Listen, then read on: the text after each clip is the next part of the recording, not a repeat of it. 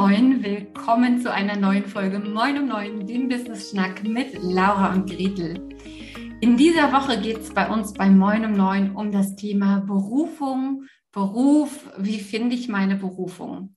Natürlich bei uns ehrlicherweise immer eher aus dem Engel der Selbstständigkeit gesehen, aber unser Interviewgast am Mittwoch ähm, kümmert sich komplett um das Thema Berufung und kann dir auch erzählen, wie du ja zu mehr Glück und Leichtigkeit und Freude in deinem Beruf, auch in deinem Angestelltenjob ähm, finden kannst. Aber dazu am Mittwoch mehr. Heute soll es erstmal darum gehen, ähm, wie ich eigentlich Sales Coach geworden bin. Bin ich morgens irgendwann aufgewacht und habe gesagt, hey, also so ein Sales Coach, das ist das, was die Welt noch braucht. Nein, natürlich nicht. War mein Weg total geradlinig und eben? Hell no. Und das wirst du auch gleich sehen. Denn ehrlicherweise gab es viele Momente, an denen ich sehr, sehr verzweifelt war, ähm, dass ich meine Berufung, meinen Job, mein Warum nicht finde. Ähm, deswegen nehme ich dich heute einfach mal mit, damit du vielleicht, wenn du gerade in diesem Findungsprozess bist, feststellst und merkst, hey, auch bei denen, die vielleicht jetzt so aussehen, als wären sie ein paar Schritte weiter als du und dies vielleicht auch sind, die haben alle auch mal unsicher und klein angefangen und ähm, ja, so ist es einfach, dass es eben nicht alles total easy und selbstverständlich sein muss. Bei mir war das nämlich so, dass ich mir nach der Elternzeit oder in der Elternzeit mit meiner Tochter 2017 gedacht habe, hm, in den Job will ich nicht zurück.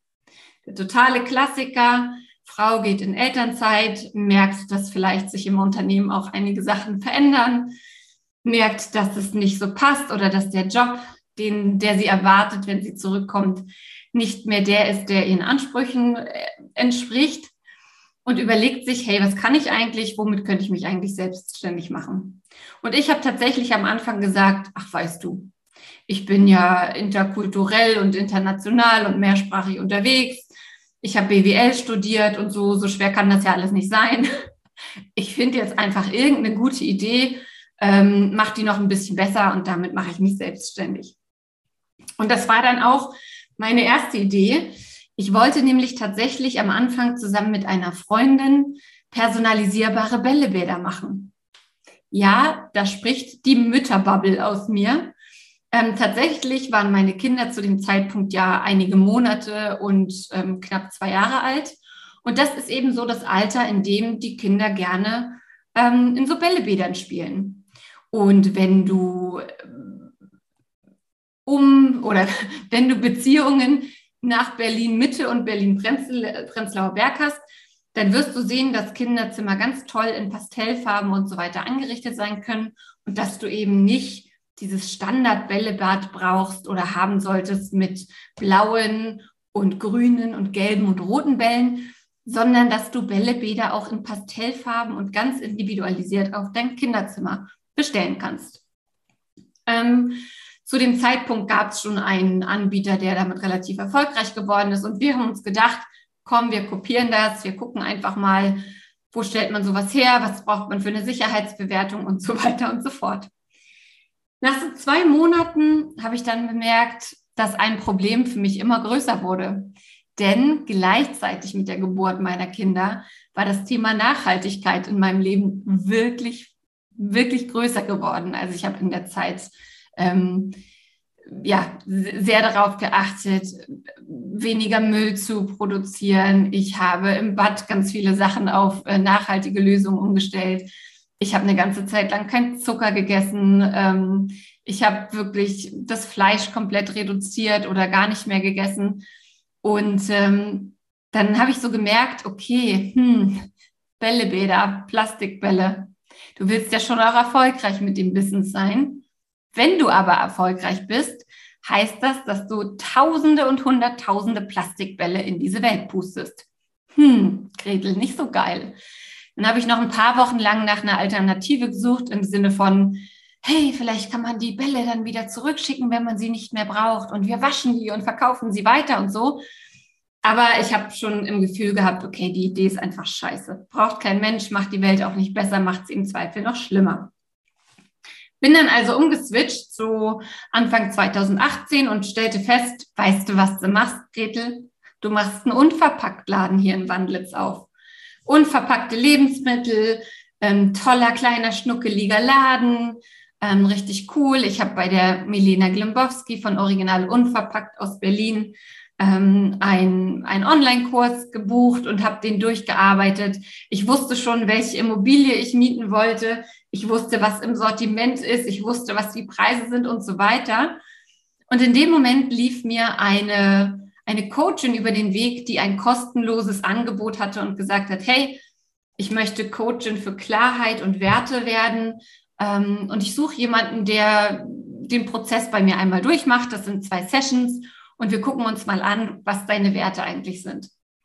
Und bei diesen Werten kam neben der Familie und der Nachhaltigkeit unter anderem auch das, äh, das, der Wert oder ja, das, das Ziel der Flexibilität heraus. Und dann sagte die ganz trocken zu mir, ja, Gretel, und wie flexibel wirst du dann sein, wenn, ähm, wenn die Leute eigentlich nur, weiß ich nicht, zwischen 12 und 20 Uhr bei dir einkaufen, an den Wochenenden auch, wenn du quasi immer da sein musst, ähm, wenn deine Kinder auch zu Hause wären, wenn die also aus der Kita kommen und so weiter. Und da fiel mir auf, ja, so ein Unverpacktladen hm, ist es dann wohl doch nicht.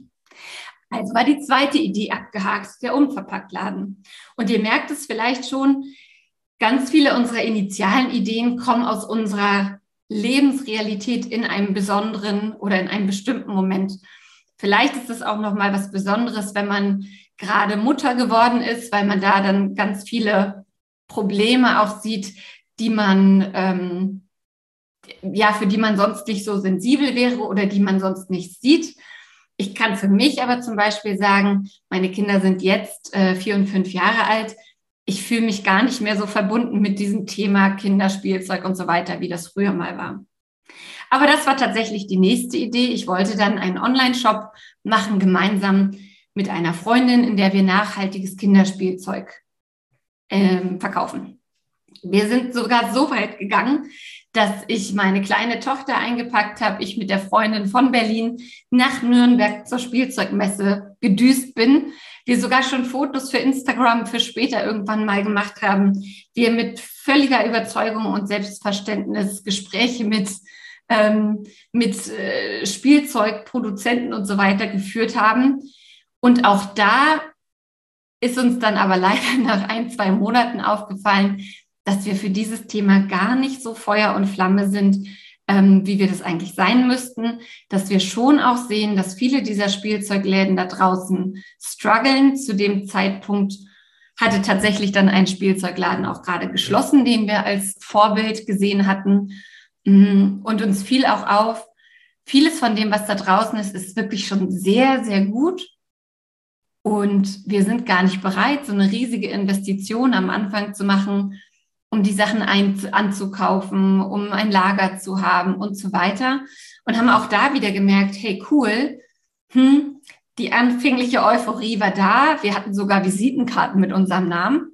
Aber in dem Moment, wo es so hart auf hart kam, haben wir gemerkt, das ist es doch nicht, das können wir nicht durchziehen.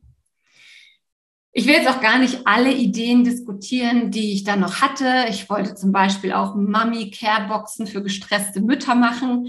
Ihr seht also, der Ideen, ähm, an, den, an, der, an der Fülle der Ideen hat es tatsächlich nicht gelegen, dass ich am Ende nur in Anführungsstrichen Sales Coach geworden bin. Aber es gab dann diese eine Situation in meiner Mastermind, in der ich damals war. Denn ja, eine Mastermind habe ich mir gleich von Anfang an gegönnt. Mm, und da sagte meine, sagte meine Mentorin damals zwei Sachen.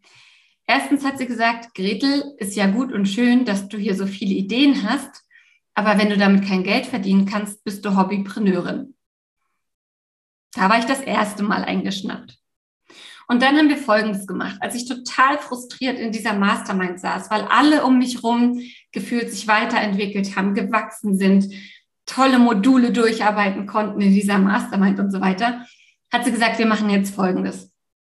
Du schreibst nochmal alles auf, wer du bist, was du gemacht hast, wo du schon jemandem geholfen hast, ähm, was du kannst, wofür Menschen dir dankbar sind und so weiter. Und ich gucke mir das an und dann, dann sprechen wir nochmal.